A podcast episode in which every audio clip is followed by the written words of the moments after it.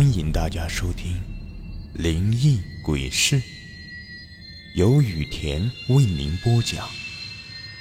最后提醒大家一句：小心身后。身后。这个故事的名字叫做《邻居已经死了》。李元是一个恐怖小说作家，每天都要在晚上的时候加班加点的赶稿。他有个习惯，都是在午夜十二点写故事。用李元的话说，这个时候才有灵感，写出的故事才够恐怖。也不知道真的是午夜十二点激发了李元的灵感，还是李元真的有天赋。他的恐怖故事都很受大家欢迎。李元写的恐怖小说虽然都很恐怖，他也只是自我想象出来的。他从来不认为世界上有鬼。他怎么也没想到，夜路走多了就遇上鬼了。这段时间，由于李元的故事比较受欢迎，主编打算给李元做个专栏，这样就给李元增加了工作量。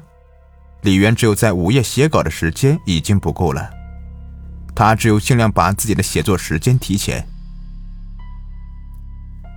这天晚上八点，李元就开始了他的恐怖之旅，也不知道写了多长时间。就在李元全思如涌的时候，突然，咚咚咚的声音把李元的灵感全部打没了。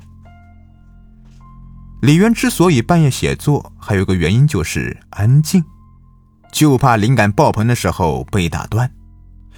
一旦被打断，再写出的作品永远不会有刚开始想的好。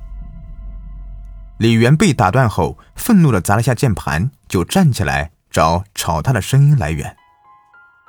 咚咚咚，咚咚咚，这大半夜的还让不让人安静了？李渊大吼一声，瞬间安静了下来。他看了看时间，正好是十二点整。他赶紧又坐回了电脑前，开始码字。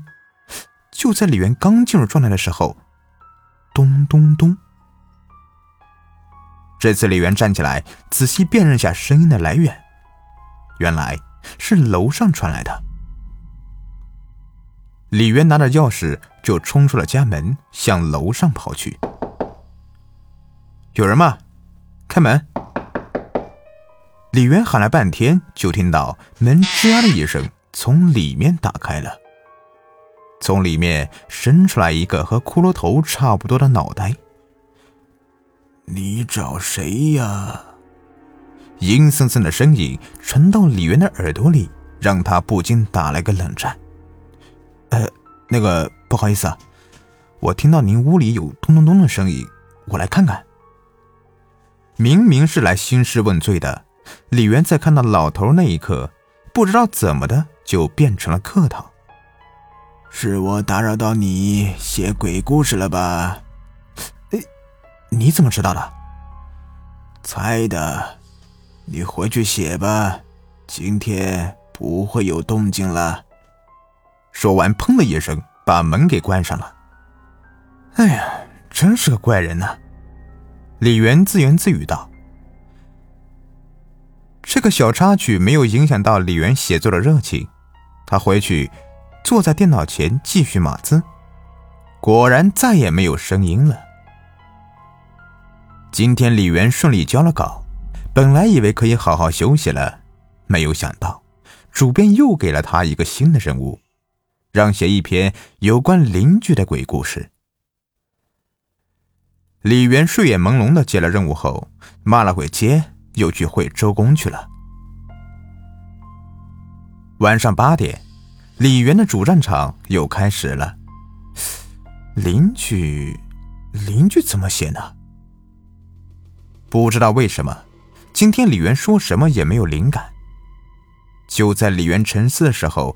楼上又传来咚咚咚的声音。李元把耳朵塞上棉花，想阻隔这个声音。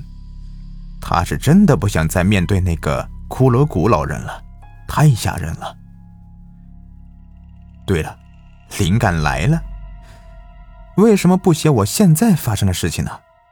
经过加工，一定会写出一个非常好的作品啊！就在李元有了灵感，双手如飞的敲击键盘的时候，咚咚咚，咚咚咚！哎呀，还有完没完了？操！哎，不对呀，我耳朵里已经塞上棉花了。怎么还能听得这么清楚呢？不行，我还得去看看，要不我这文章就写不成了。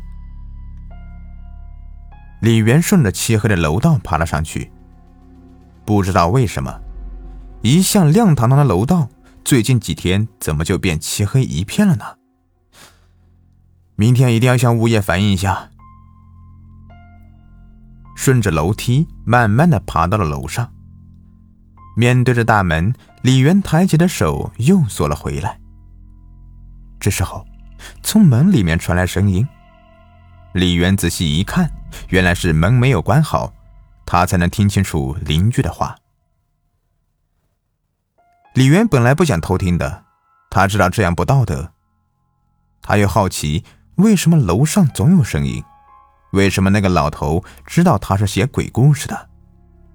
他天天昼伏夜出，从来不和邻居打招呼。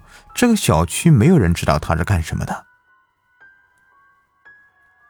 李元趴在门口，小心翼翼的听着，就听到门里面传出了老太太的声音：“老头子，你说你这样行吗？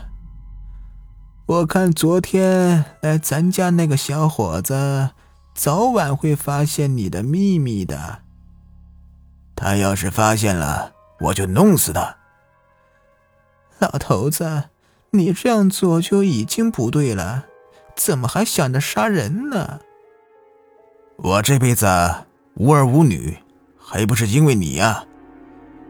我现在死了，连个送终的人都没有，哎，我只好出此下策呀。去，弄块冰块，把我的尸体冻起来。让它不要腐烂了，这样外面就闻不到味道了，也不会有人怀疑我死了。呃，老头子，这样不是办法呢，早晚会被人发现的。你这弄冰块的声音影响到周围邻居，他们一定会上来看的。我不管，我就要把我的房子做成我的墓地。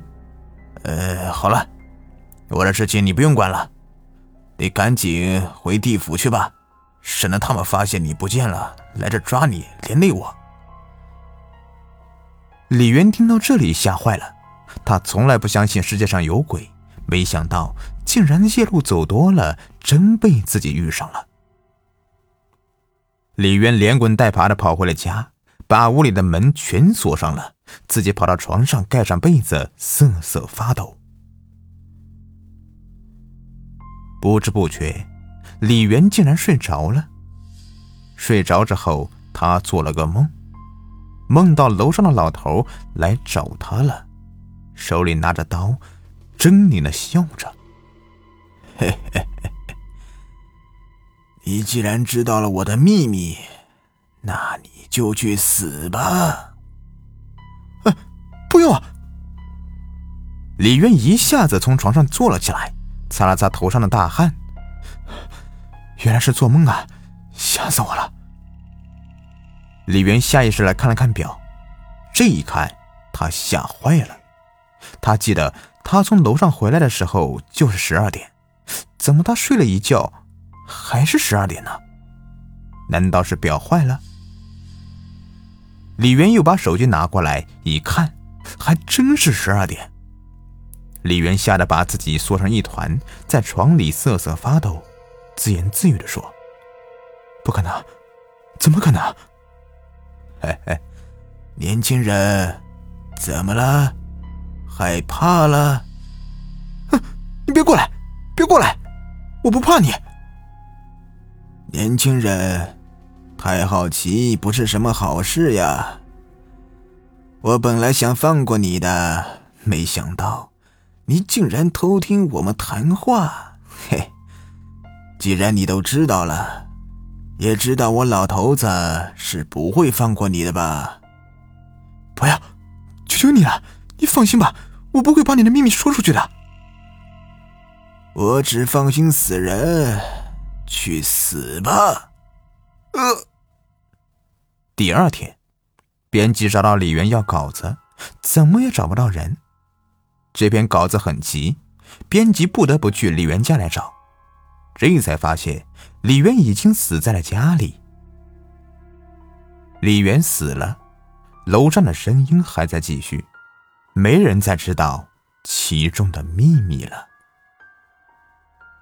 好了，这故事就说完了。